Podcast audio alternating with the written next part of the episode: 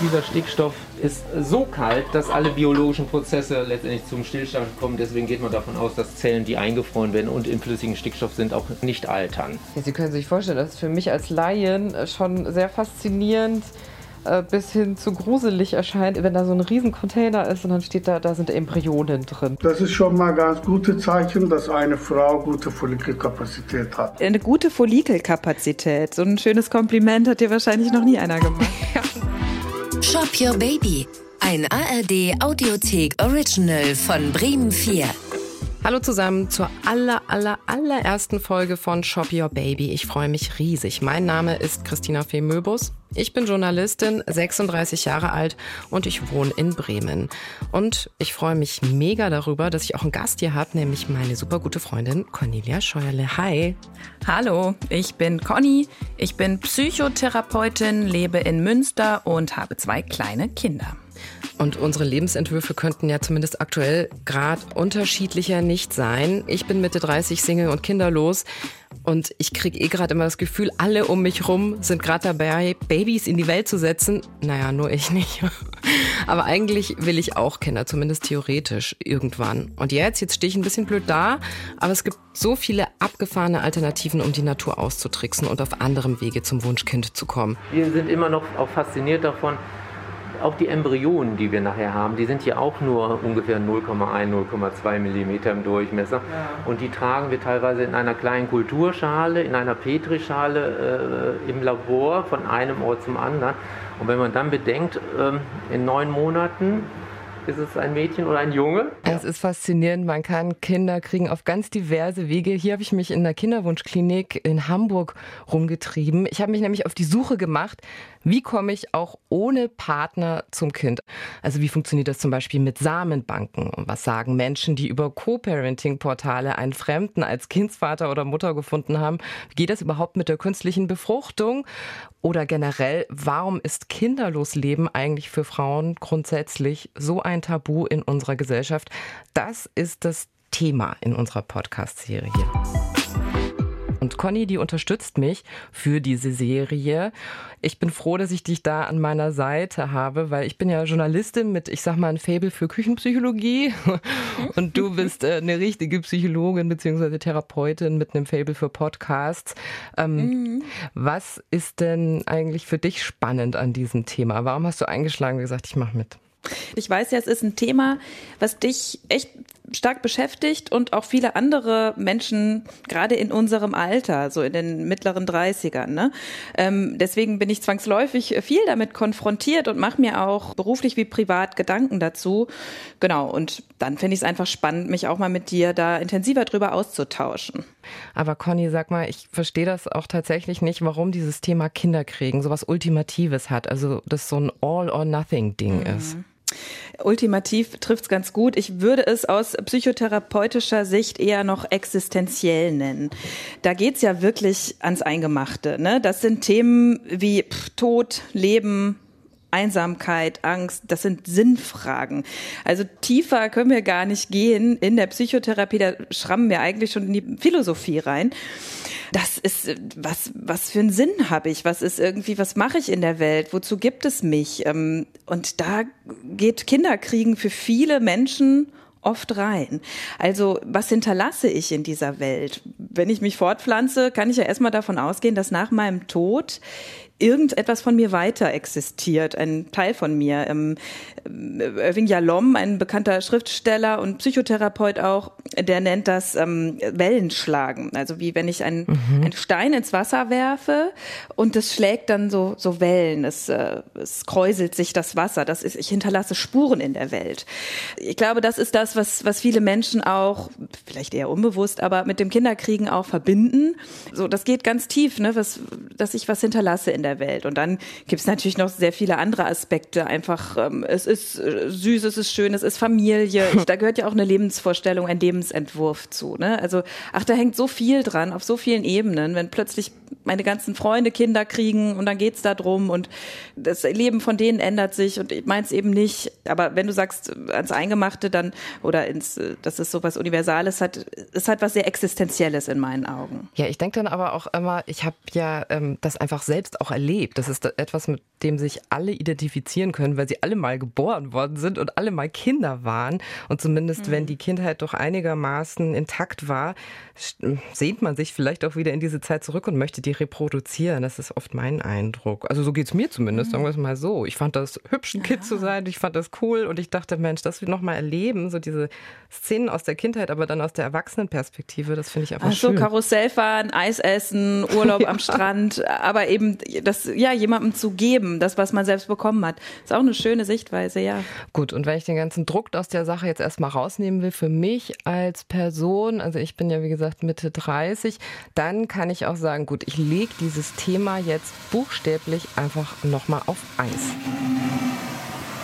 Ich tue die Natur nicht, ich simuliere die Natur, also wir unterstützen die Natur. Die, was sich selbst nicht schafft, gibt dann von durch unsere Technik auch einen Schub. Das ist nämlich unsere erste Folge, das Thema Eizellen einfrieren lassen. Heutzutage hat die Medizin einen Trick eingebaut, nämlich mit Social Freezing Eizellen einfrieren lassen. Wenn man jetzt zum Beispiel sagt, ich habe keinen Partner und ich habe vielleicht noch Lust, Karriere zu machen oder sowas. Und solange die Eizellen dann noch frisch und gesund sind, kannst du dann als Frau sagen, okay, ich lasse die mir aus dem Körper rausnehmen, ich lasse die einfrieren, ich packe die quasi in die Tiefkühle und drücke dann hm, auf den Pausenknopf. Das ist doch die Lösung, um Frauen jetzt so psychologisch gesehen, den Druck rauszunehmen, oder? Ja, also mehr Möglichkeiten. Was macht das mit uns? Das kann Freiheit bringen, kann genauso gut aber auch Druck machen. Also nehmen wir mal an, ich gehe in ein Lokal und habe eine riesen Speisekarte.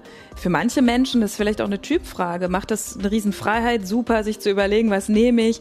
Und für andere macht das vielleicht Riesendruck, ne? Das, ich könnte die falsche Entscheidung treffen. Also je mehr Möglichkeiten, desto mehr äh, Fehler kann ich ja vielleicht auch machen. Ich finde, das ist total zweiseitig oder mhm. vielseitig, diese Frage. Mhm. Als ich das erste Mal davon gehört habe, habe ich erst mal gedacht, wow, das ist ja interessant und ähm, eigentlich gar keine schlechte Idee. Vielleicht muss ich kurz noch mal etwas auffüllen. Ich habe nämlich hier noch den flüssigen Stickstoff. Aha. Ja, wir müssen gleich noch mal weitergehen. Jetzt wird es etwas zischen. Ja. So, wir sehen, es dampft. Der flüssige Stickstoff, der hier austritt, der hat minus 196 Grad Celsius, also enorm kalt. es ist super kalt. Es ist auch noch kälter als, der, als die ganzen Corona-Impfstoffe im Übrigen.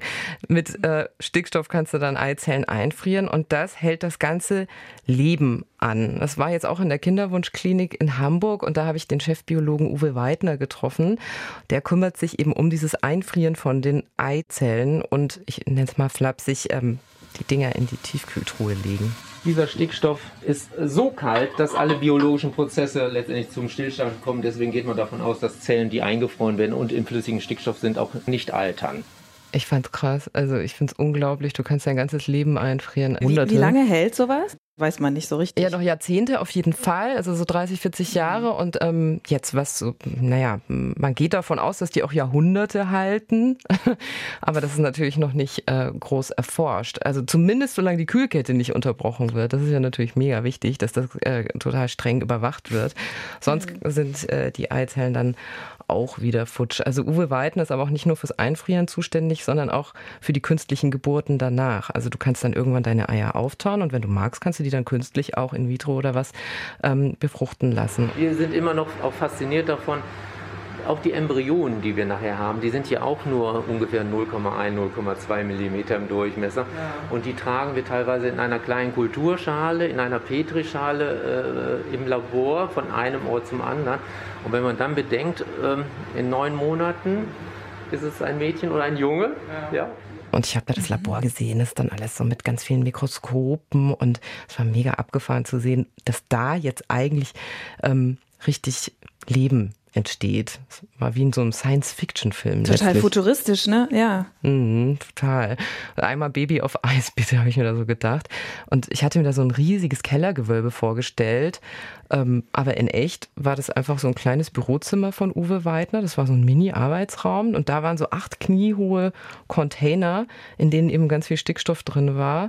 Und wenn du das dann aufgemacht hast, diese, diese Stickstoffcontainer, dann hat das da so rausgebrodelt, den Stickstoff und so. Und wow. ähm, ja, das war wie im Film. Also, ähm, wie eine Hexenküche. ja, ja, da wird Leben zusammengebraut. Das stimmt. Es ist aber auch magisch, ja, ist echt Zauberei, oder? Also verrückt. Ja, ich fand das äh, ganz interessant. Und ähm, dann in diesen riesigen Container sind aber dann ja trotzdem nur so Mini-Reagenzgläser drin. Die sehen fast aus wie Strohhalme. Ich halte den mal kurz Die sind ja richtig, die sind dünner als ein Strohhalm Ja, und ja. auch kürzer als ein Da Strohhalm. passt so ein Drittel Milliliter rein, so 0,3 Milliliter passt da hinein.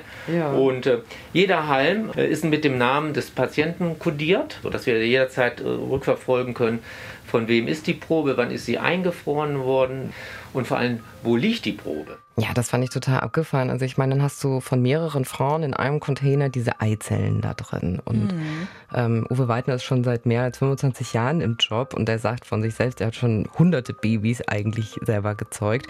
Gut, das ist nochmal grundsätzlich das Thema dann auch bei unserer Folge zur künstlichen Befruchtung. Aber ähm, ja, weil Eizellen einfrieren ist so ein Thema, das machen die Frauen oder das ist jetzt im, im Kommen, sage ich mal so, seit 2011. Wie viele Frauen machen das denn? Weißt du das? Es ist von Land zu Land unterschiedlich, wie sehr das angenommen wird. Also ich höre immer wieder, das sei äh, eine steigende Zahl an Frauen, die sich dafür interessiert, die das machen möchte. Also sei es jetzt von meiner Frauenärztin, sei es jetzt von den Reproduktionsmedizinern selbst. Und ich habe mal in einem Artikel gelesen, dass es in Deutschland 1000 Frauen etwa im Jahr machen. Ähm, Tausend im Jahr. ja, aber in Spanien zum Beispiel sind es 10.000. Da ist das viel mehr etabliert, dass man auch direkt sagt, Mensch, so nach Bachelor oder Master, ich äh, mach mal Vorsorge, weiß nicht, wie so eine Zahnversicherung oder ähm, so. Ich kümmere mich einfach schon um meine Fortpflanzung rechtzeitig und dann ähm, lasse ich mir die Eizellen einfrieren. Spannend, ne? Ja, total. Aber irgendwie, also jetzt mal, um auf, auf so meine Geschichte nochmal zu kommen, ne? ich finde es super emanzipierend zu sagen, ich trenne so das Sexual- und Beziehungsverhalten vom Kinderwunsch und gleichzeitig in mir drin ist schon immer noch der Wunsch da zu sagen, hey, aber ja, eigentlich möchte ich doch so wie alle anderen auch eine schöne Beziehung und dass dann daraus ein Kind erwächst. Bin ich dann konservativ? Ich weiß nicht. Tja, du warst ja in dieser, in dieser Einfrierwerkstatt. Was hat das denn bei dir gemacht, gefühlsmäßig? War, war das eher in Richtung Hilfe, Druck? Ich muss das machen, weil das geht? Oder eher, wow, wie toll? Äh, Das ist ja eine tolle Option für mich. Was, was war bei dir gefühlsmäßig da eher los? Das äh, ist eine gute Frage. Also ich bei dieser Geschichte mit dem Labor, das hat mich wirklich ähm, fasziniert. Das fand ich abgefahren. Da dachte ich so, Mensch, das nimmt mir irgendwie den Druck. Also es gibt ja irgendwie noch eine Option B. Wie schön. Ich muss mich gar nicht unbedingt selber kümmern. Finde ich super. Dann kann ich mich da rückversichern. Also mich persönlich hat es dann schon befreit zu sehen, es gibt so viele Möglichkeiten. Du bist nicht allein verantwortlich. Und eigentlich Super. ist das ja total doof, weil im Kopf, du bist sowieso nicht allein verantwortlich. Es gibt ja im Zweifel auch immer noch einen Menschen daneben, der mit dir äh, dann ein Kind haben möchte. Und was so das Thema Fruchtbarkeit anbelangt, ist das sowieso so. Das, das möchte ich nicht müde werden zu unterstreichen in diesem Podcast. Das Thema Fruchtbarkeit ist so ein Frauending oft, aber die Männer beschäftigen sich da relativ wenig mit, obwohl eigentlich ähm, auch deren ich sag mal, Spermienqualität total abnimmt mit den Jahren. Also und auch schon nicht erst mit 50. Diese, diese Eizelleneinfriererei, da geht's ja wirklich darum, dass man sagt, wenn ich ein Kind will, nachdem ich nicht mehr fruchtbar bin, dann kann ich noch ein Kind bekommen. Und von welchem Alter sprechen wir da so ungefähr? Was haben dir da die Mediziner gesagt? Das ist genau der Punkt. Ähm, viele Frauen kommen nämlich mega spät erst mit dem Eizellen einfrieren an, sodass das gar nicht mehr so einfach ist. Ähm, also am bestes Alter ist so Mitte 20, aber wenn du jetzt wie ich mit Mitte 30 kommst, ähm, dann ist jetzt noch nicht fest gegeben, dass deine Eizellen dann noch naja, die Qualität haben, die es bräuchte, um die nochmal einfrieren zu lassen. So. Aber ich habe mich dann nämlich auch nochmal ganz exzessiv beraten lassen. Ich war nicht nur bei dem Biologen, sondern ich habe mich auch von äh, dem Gynäkologen vor Ort durchchecken lassen und mit dem gesprochen. So, ich sitze jetzt hier gerade im Auto und chatsette von Bremen nach Hamburg.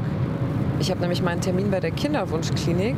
Vorher habe ich mein Blut testen lassen, meine Eierstöcke checken lassen, habe mich beraten lassen und heute ist der Tag, wo die mir sagen werden, hey, ähm, ja, wie es aussieht mit meinen Blutwerten und mit meiner Fruchtbarkeit. Das fand ich total aufregend, mega aufregend. Das war wie in der Schule. Also das ist dieses Thema Druck, das wir ja angesprochen haben. Eigentlich habe ich ein ganz normales Leben, ne? Und ich bin zufrieden mit meinem Leben. Ich habe einen festen Freundeskreis, ich verdiene Geld, äh, alles ist gut. Und dann fährst du da in diese Klinik und merkst so, yo, ähm, jetzt stelle ich mich vor so eine Prüfung, also und lass mich testen, ob alles in mhm. Ordnung mit mir ist. Und das fand ich schon ähm, bizarr und das hat mich wirklich ähm, bisschen runtergezogen zwischendurch. Also, weil sonst fragst du dich ja im das Alltag. Das hat dir Sorge nicht. bereitet ob, das, ob du Kinder kriegen kannst überhaupt. Das, also ganz klar. Dann war ich eben bei Sam Sitin Kojak. Das ist der Gynäkologe da vor Ort. Der ist eine richtige Koryphäe, auch schon seit bald 40 Jahren als Reproduktionsmediziner tätig. Und der hat mir eben jetzt erstmal gesagt, ob es sich bei mir in meinem Fall überhaupt noch in Anführungszeichen lohnt, die Eizellen einzufrieren. Das ist schon mal ganz gute Zeichen, dass eine Frau gute AMH-Hormon hat und gute Follikelkapazität hat. Und, es ist positiv. Und was ist das AMH? Also Anti-Müller-Hormon? Das ist Anti-Müller-Hormon, ja. Mhm. Also und auch die AMH-Hormon ist so ähnlich wie bei in ihrem Auto wie ihre Benzinstand. Dann wie hoch okay. ist es? Ihre Depot ist ziemlich voll. Ne? Mein, mein Tank ist voll. Okay. Ihr Tank ist voll. Ja, Conny, mein Tag ist voll. Let's go. Wo fahren wir hin? Schön. Das freut eine gute Follikelkapazität. So ein schönes Kompliment hat dir wahrscheinlich noch nie einer gemacht. Ja, Mensch, hätte ich mir nie erträumen lassen, dass jemand so was Schönes mal zu mir sagt. Ja. Aber wirklich schön. Da ist dir doch bestimmt ein Stein vom Herzen gefallen, oder? Ah, das, ich war so erleichtert. Also, mhm, das war wirklich, ich. dass ich dachte, oh, toll, super. Grundsätzlich noch was drin bei mir. So. Und dafür hat es sich dann doch gelohnt, diesen Druck vorher auszuhalten, diese Angst, diese Sorge ich meine, jetzt, das sind ja jetzt ja einfach schöne News und jetzt kannst du anders planen, als wenn du es gar nicht weißt, oder? Ja und nein. Ähm, also, weil Dr. Kutschak hat nämlich auch gesagt, dass die Quantität nur eine Variable ist und es geht ja auch um die Qualität. Also, dass ich viele mhm. Eizellen habe, also eine gute Follikelkapazität habe, das heißt nicht, äh, dass dann auch direkt eine Schwangerschaft drin ist. Also, es kann mhm. so viel da ja mit reinspielen. Also, funktioniert meine Schilddrüse richtig? Was mit meinen Gelbkörperhormonen. Meine Blutgruppe hat auch Einfluss auf, werde ich schwanger oder nicht, habe ich einen Eisenmangel. Also banales und zugleich so Komplexes, was da mit reinwirkt. Mhm. Also mal positiv formuliert heißt das aber im Umkehrschluss ja auch, du kannst an so mega vielen Stellschrauben drehen im Zweifel. Ne? Also ähm, mhm. nur nicht zu spät kommen sollte man, wenn man Eizellen einfrieren lassen möchte. Viele Frauen kommen eben erst ähm, mit Mitte, Ende 30. In letzter Minute kommen sie auf die Idee, doch Eizelle einzufrieren. Das ist auch eine ganz typische, ganz steigende Zahl in diesem Bereich. Aber leider die Physiologie, die Genetik sagt, bitte, wenn Sie kommen, kommen Sie ein bisschen früher. Ja. Also ich bin so ein bisschen die typische Frau, die dann so Mitte 30 sich denkt, oh, jetzt wird es aber langsam knapp. Aber gerade noch rechtzeitig, wenn ich es jetzt richtig verstanden habe, ne? Ja. Bis so eine Eizelle eingefroren ist, da muss ja bestimmt ein bisschen was passieren. Was muss man denn da machen? Wie geht das? Ja, ich muss mir eine richtige Hormonbombe eigentlich reinknallen. Also 14 Tage lang muss ich ähm, ganz viel Hormone nehmen und dann äh, reifen da immer mehr Eizellen ran. Also ich habe dann unglaublich viele Eizellen in einem Zyklus eben, die Anstatt da so wie sonst nur eine, ne? Ja, genau, ja. die dann da so raushüpfen. Und ähm, dann wird mir eben in so einer kleinen äh, OP werden werden mir diese kleinen Eizellchen dann auch entnommen. Sag mal eine andere Frage: Was was kostet der Spaß denn eigentlich? Man muss ja irgendwie so eine Monatsrate wahrscheinlich zahlen oder wie läuft das? Das ist ja nicht umsonst, oder? Nee, das ist total teuer. Also da muss man schon ein paar Groschen zurücklegen, bevor man das macht. Also an sich mhm. der Eingriff und die Medikamente, die kosten um die 4000 Euro pro Zyklus. Ja, in meinem Fall müsste ich das zweimal machen und dann muss ja natürlich auch noch Miete zahlen für deine Eizellen. Also du musst es zweimal machen, heißt 8000 Euro musst du am Anfang schon mal Startgebühr machen. Die Startgebühr, genau. Und dann kommt noch die Miete für mhm. die kleinen süßen Eizellchen drauf. Die müssen ja in der Tiefkühle mhm. da auch wohnen. Und die kostet so je nach Bundesland 200 bis 300 Euro im Jahr. Also insofern ist das auch definitiv was für Frauen, die schon gespart haben und die auch Geld mhm. haben. Und vielleicht ist das auch dann die Klientel, die Frauen, die irgendwie akademisch unterwegs sind und die ähm, erst sich auf den Beruf fokussiert haben und dann jetzt eben mit Mitte 30 feststellen, Mist, also jetzt äh, Kind oder Karriere, muss ich mich entscheiden, Mist, was mache ich jetzt? Weil da müssen wir ja auch nochmal über Wahrscheinlichkeiten sprechen. Ne? Also ähm, mhm. nur weil du jetzt die Eizellen einfrieren lässt, heißt das nicht, dass definitiv dann die künstliche Befruchtung danach klappt. Mhm. Ich habe das mal nachgeschlagen, also wenn ich zwischen 30 und 34 Jahre alt bin, dann liegt die Chance pro Eizelle auf eine Geburt bei etwa 8 Prozent. Wenn ich jetzt aber schon gen 40 wandere, dann pro Eizelle bei 2 Prozent. Und ähm, naja, ich sag mal so, das kommt auch aufs Alter an, wie viele Eizellen du einfrieren lässt, aber ungefähr 20 Eizellen, 15, 20 Eizellen lässt du normalerweise einfrieren. Also klar, dass dann einfach Kritikerinnen und Kritiker sagen, da wird mit dem Prinzip Hoffnung ein Stück weit gespielt und da wird Geld gemacht. Mhm. Was glaubst du denn, bis zu welchem Alter würdest du überhaupt, ja, dir vorstellen können, sowas dann noch in Anspruch zu nehmen, also die eingefrorene Eizelle abzurufen? Oh. ähm, ja, also. Eben Schwangerschaft ist anstrengend, Babys sind anstrengend. Ja, ich höre das mhm. immer von dir sehr mhm. viel ähm, und ich kriege das aber ja nur am Spielfeldrand so mit. Ne? Aber äh, würdest du denn sagen, das ist so relevant? Also ich meine, wenn ich jetzt mit Mitte 40 noch auf die Idee komme, das zu machen, dass das dann unter Umständen aus deiner Perspektive zu anstrengend ist? Ich, wahrscheinlich ist es sehr individuell, ne? wie man so die, das wahrnimmt. Es ist bestimmt sehr individuell, aber ach Quatsch, zu anstrengend auf gar keinen Fall. Ich, also aus meiner Sicht wenn man wirklich Lust auf Kinder hat und das, das schön findet, dann ist, gibt's da kein zu anstrengend erstmal.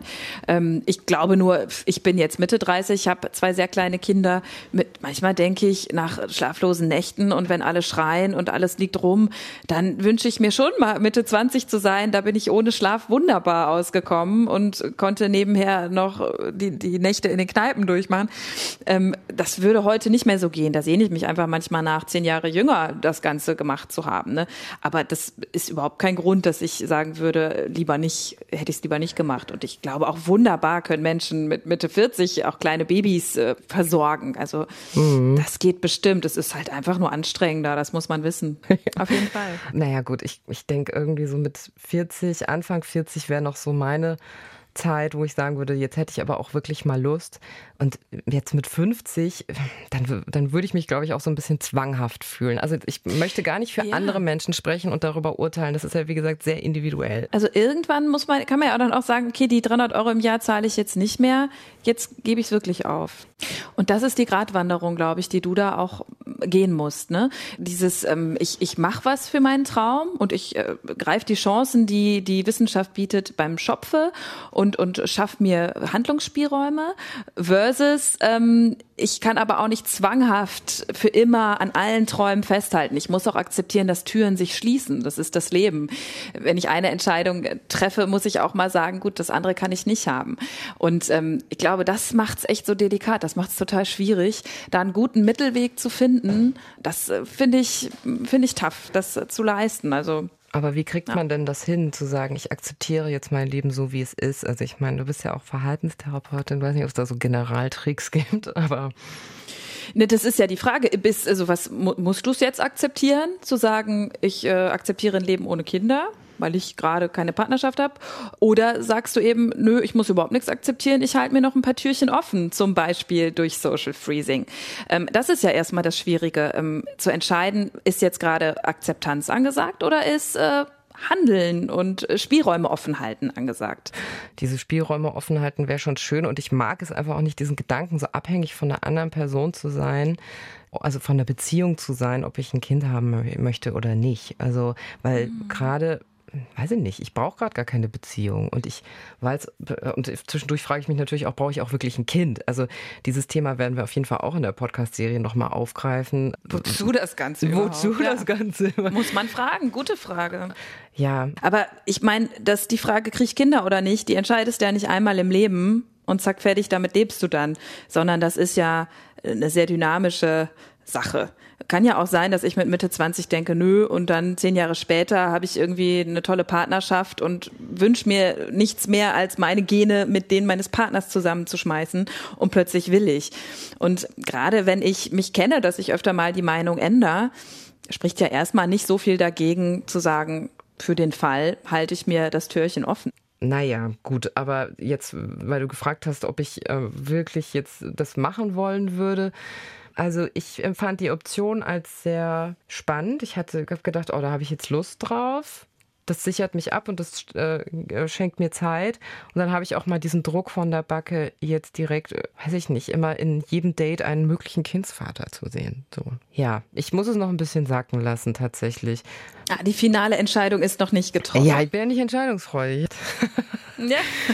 Ähm, aber ich habe ja auch ein bisschen mehr die Entscheidung ähm, als andere Menschen. Also ich, das ist jetzt dann im Verhältnis wiederum ähm, doch eine sehr, wie sagt man, ja, Luxusentscheidung. eine Luxusentscheidung, genau, weil ich habe auch eine Frau getroffen, die hatte so relativ wenig Spielraum. So möchte ich es mal formulieren. Ja, also bei der ganzen Diskussion darf man ja nicht vergessen, es gibt auch Menschen, die haben es mit der Entscheidung viel schwerer als ich. Also da findet eben das Eizelleneinfrieren nicht aus sozialen oder beruflichen Gründen statt, sondern wirklich aus medizinischen Gründen. Da ist Kinderkriegen oder nicht eine sehr essentielle Frage. Und da geht es dann im Kern um die Frage, was ist mit meinem Recht auf Familie, wenn ich eigentlich todkrank bin. Ich habe mit Sina gesprochen ähm, übers Internet und sie heißt eigentlich auch anders, aber auf ihren Wunsch hin haben wir den Namen geändert und jetzt heißt sie eben Sina. Und sie hat auf ihr Recht, sich ihre Eizellen einfrieren zu lassen, sogar geklagt. Ähm, aber erstmal vielleicht einen Schritt zurück. Ähm, ihr ist nämlich im Frühjahr 2019 was sehr Einschneidendes passiert. Ich war kurz vorher nach Dresden gezogen und habe dann angefangen, da ein Praktikum zu machen und auch endlich mal, weil davor hatte ich eine Fernbeziehung mit meinem Freund, relativ viel mit der WG meines Freundes und meinem Freund zu unternehmen und am Wochenende war ich ganz viel aktiv. Gleichzeitig war ich aber immer ziemlich schlapp und müde. Habe ich dann eben darauf geschoben, dass ich gerade frisch umgezogen bin, äh, neue Stadt, mich nicht orientieren konnte. Und dann habe ich irgendwann am Hals eine Ausstülpung bekommen, also so einen Lymphknoten, der sich da dann eben seinen Platz gesucht hat und der ging eben nicht mehr weg. Ja, und du kannst dir ja denken, was dann dabei mhm. rausgekommen ist. Diese, dieser Lymphknoten, der hat sich dann als Lymphdrüsenkrebs äh, rausgestellt. Also sie hatte immensen Zeitdruck. Und es hieß dann eben, mhm. in zwei Wochen musst du in die Chemotherapie gehen. Aber wenn du eine Chemo machst, dann kannst du von der ganzen Behandlung und Bestrahlung unter Umständen auch unfruchtbar werden. Wusstest du, dass das, mhm. das passiert? Ich hab, hatte nee, das nicht auf dem Schirm. Nicht. Ja. Ich auch nicht. Und äh, ihr ging es eigentlich ähnlich? Das war eigentlich noch ein größerer Schock als die Diagnose. Echt? Ja, weil ich in einem Alter war zu dem Zeitpunkt, zu dem ich nämlich nicht, nicht äh, so diesen Druck hatte, ich bin jetzt Mitte 30 und muss mir jetzt darüber aus Zeitgründen Gedanken machen, sondern ich dachte, ich habe so einen einigermaßen Plan, wie mein Leben jetzt verlaufen soll, muss erstmal mein Studium natürlich noch zu Ende machen, dann vielleicht ein, zwei Jahre arbeiten und dann Kinder. So war das bei mir in meinem Kopf manifestiert. Ja, man muss dazu sagen, dass die Ärztinnen und Ärzte ihr schon gesagt haben, dass bei ihr die Überlebenswahrscheinlichkeit recht groß ist, weil der Krebs durch so eine Autoimmunkrankheit bedingt aufgetreten ist. Mhm. Aber mit Mitte 20 sowas äh, zu erfahren, das ist äh, richtiger Schock, oder? Also das, das haut dich vom Sockel, auf jeden Fall. Ja, da ist ja in doppelter Hinsicht, das ist eine existenzielle Bedrohung. Dein eigenes Leben ist bedroht und deine Möglichkeit, Nachwuchs zu bekommen. Also mehr Bedrohung geht ja kaum. Die Konfrontation mit dem Tod ist ja der, der maximale Kontrollverlust. Wir haben das überhaupt nicht in der Hand. Irgendwann sterben wir halt alle. Und das verdrängen wir sehr erfolgreich und das ist auch gut so im normalen Alltag. Aber manchmal geht's eben nicht mehr. Und das ist Ohnmacht, dieses Gefühl. Ich bin dem Tod letztendlich aus ausgeliefert. Und wenn ich dann in diesem ganzen maximalen Kontrollverlust einen kleinen Strohhalm, kleiner als ein Strohhalm ist das Röhrchen, ergreifen kann, um ein bisschen Kontrolle wiederzubekommen, dann kann das durchaus stärkend sein. Also sprich, wenn Eizellen einfrieren, dir das Gefühl gibt, wieder ein bisschen Herrin deiner Lage zu werden, dann mach's. Ja, und Sina hat das nämlich gemacht. Sie hat sich dann die Eizellen einfrieren lassen. Sie ist nämlich diesen Schritt dann nach vorne gegangen und hat gesagt, ich übernehme jetzt ein Stück weit wieder die Kontrolle über mein Leben. Sie hat hatte halt nur zwei Wochen, ne? Also, also mein Freund war dann an dem Zeitpunkt da, an dem Wochenende und ist mit mir dann montags noch ähm, zum Kinderwunschzentrum gefahren und hat Händchen gehalten. Und dann sind wir eine halbe Stunde spazieren gegangen, haben jetzt gesagt, machen wir das oder machen wir das nicht. Und dann ist eigentlich die einzige Entscheidung, die wir gefällt haben, war, wenn ich das nicht mache, geht uns halt eine Chance verloren. Also sie hat die Diagnose bekommen am Freitag, wow. dann ging es Montag in diese Kinderwunschklinik und dann meinte sie am Tag selbst oder am Tag danach gab es dann auch direkt die erste Hormonspritze. Dann ist, sind wir in die Apotheke und haben Hormonspritzen gekauft für über 1500 Euro in Bar, beziehungsweise halt mit Karte gezahlt. Ich hatte dann auch nicht so viel Geld auf dem Konto, dann ist mein Freund für mich eingesprungen in der Apotheke. Okay. Und, und das hat sie alles so zack, zack gemacht. Dann hat sie sich die Eizellen entnehmen lassen, die einfrieren lassen und dann ging es direkt danach in die Chemotherapie. Wahnsinn, das hat nicht lang gefackelt, ne? Wow. Also die Sina scheint da äh, eher eine Macherin zu sein, lösungsorientiert, zack, machen. Es gibt natürlich auch andere Menschen, die kann das Ganze lähmen. Das kann auch in die andere Richtung gehen. Total. Mich hat es jedenfalls sehr berührt. Und das i-Tüffelchen kommt ja noch. Die Krankenkasse wollte ihr die Behandlung dann nämlich nicht bezahlen. Es ist nämlich erst seit 2019 in Deutschland tatsächlich gesetzlich festgeschrieben, dass die Kosten für so eine Behandlung, also von zum Beispiel Samen, Einfrieren beim Mann oder Eizellen bei der Frau aufgrund von Krebs und Ähnlichem übernommen wird. Und ähm, mhm. das Gesetz war zum Zeitpunkt von Sinas Krebsdiagnose zwar schon verabschiedet, aber jetzt kommt's, die konkreten Richtlinien, also wie das Gesetz dann umgesetzt werden soll, die waren noch nicht erarbeitet. Mhm. Und deswegen hat Sinas Krankenkasse den Bescheid abgelehnt und gesagt, nö, das Gesetz sei jetzt eben noch nicht wirksam und wir erstatten das nicht dass ich dann, ähm, wenn ich keine finanziellen Mittel habe, das zu zahlen, das Recht auf eine Familie verwehrt bekomme. Dass, dass das einfach ähm, durch so eine Krankheit dann passieren kann. Das fand ich ziemlich krass und da fühlt man sich ziemlich verarscht. Und sie ist ja wirklich kein Einzelfall. Ne? Also es gibt etwa mhm. 9000 Frauen und 6000 Männer zwischen 18 und 39 Jahren, die in Deutschland jedes Jahr an Krebs erkranken. Und da gibt es dann eben nur, wenn du Kinder haben willst, die Option Spermien oder Eizellen einfrieren lassen. Ja, wow. wie dem auch sei. Sina konnte sich das Geld leihen. Bei ihr lagen die Kosten bei ungefähr 3000 Euro, also ohne diese Miete. Und ähm, dann hat sie geklagt. Und das Sozialgericht hat die Klage abgewiesen. Sie hat jetzt aber auch Unterstützung vom Sozialverband VDK, der den Prozess übernommen hat. Und der sagt auch, im Zweifel gehen wir damit bis vor das Bundessozialgericht. Ein Urteil steht da aber nach wie vor aus. Ja, drücken wir mal die Daumen für Sina, dass es übernommen wird. Wie geht's ihr denn? Also mittlerweile geht es ihr total gut. Ich hatte den Eindruck, da sitzt eine starke Frau, eine Frau, die im Leben steht, die auch durch diese Krebserfahrung noch mal mehr zu schätzen weiß, was es bedeutet, eigentlich am Leben zu sein.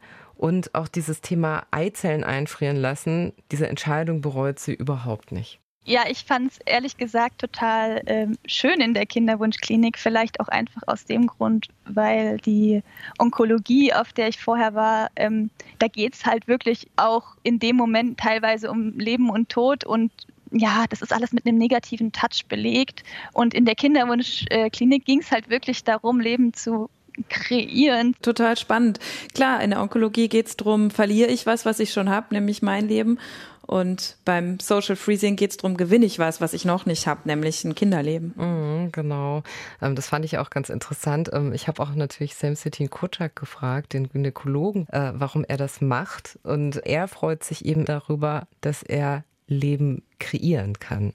Ich tue die Natur nicht, ich simuliere die Natur, also wir unterstützen die Natur, die, was sich selbst nicht schafft, die gibt dann von durch unsere Technik, durch unsere Hormonbehandlung auch einen Schub, also wir, wir helfen auf die Sprünge. Und Sina hat das auf die Sprünge geholfen. Ähm, jetzt äh, einfach wieder entspannt in ihr normales Leben zurückzugehen. Sie hat ihre Masterarbeit jetzt auch abgegeben, steht jetzt im Job, träumt davon, vielleicht jetzt dann auch in ein bis zwei Jahren oder so Kinder zu kriegen. Und Good News, also so Glück im Unglück hatte sie tatsächlich. Ähm, die Ärztinnen und Ärzte haben ihr im Nachhinein auch gesagt, dass, dass sie äh, trotz der Bestrahlung so fruchtbar geblieben ist. Ja, gut, Conny, jetzt sind wir am Ende unserer ersten Folge angelangt. Ich kann es gar nicht glauben. Ich freue mich total, dass wir so lange und so viel und so ausführlich und äh, divers darüber uns unterhalten haben. Was nimmst denn du mit aus der Folge jetzt, aus unserem Gespräch? Ich nehme mit erstmal, dass äh, die Wissenschaft eine tolle Sache ist und wirklich äh, spannende Optionen hervorbringt. Ähm, ich, ich nehme mit, wie so oft, dass ich, ich bin immer dafür, Themen auch aufzumachen, die eh da sind. Also, also die Frage, soll ich mich jetzt, wenn ich so diesen Kinderwunsch da stehen habe oder auch nicht, bin ich sicher, soll ich mich dann mit sowas wie Social Freezing auseinandersetzen oder nicht? Und ich denke auch nach dem, was wir heute geredet haben, uh, when in doubt, do it. Jetzt nicht unbedingt friere deine Eizellen direkt ein, aber setz dich mit den Themen auseinander. Ich denke immer, mehr Information ist besser als weniger Information. Bei dieser Frage, wie soll ich jetzt mit Kinderlosigkeit mit Mitte 30 umgehen? Will ich da was dran ändern oder nicht? Ist, glaube ich, immer eine gute Idee, sich irgendwie mal auf so eine Reise zu begeben, wo auch immer du da ankommst. Das glaube ich auch, dass du da dich gerade auf eine total spannende Reise begibst, die dir im Endeffekt viel bringen wird. Ja, ich bin auch total gespannt, auch auf die nächste Folge schon. Da geht es dann nämlich um das Thema Adoption. Für manche Paare ist das der einzige Weg zur eigenen Familie. Was passiert, wenn da tatsächlich das Telefon klingelt und das Jugendamt so sagt, jo, ähm, wir hätten dann wohl ein Kind für Sie und wie es Menschen geht, die selbst mal adoptiert worden sind. Mehr dazu gibt's dann in der nächsten Folge von Shop Your Baby. Jeden Mittwoch erscheint eine neue Folge. Ihr findet sie alle zum Anhören in der ARD Audiothek. Und gebt uns unbedingt, unbedingt, unbedingt gern Feedback. Schreibt es uns einfach shopyourbaby at radiobremen.de. Shop Your Baby, ein Podcast von Bremen 4. Alle Folgen in der ARD Audiothek.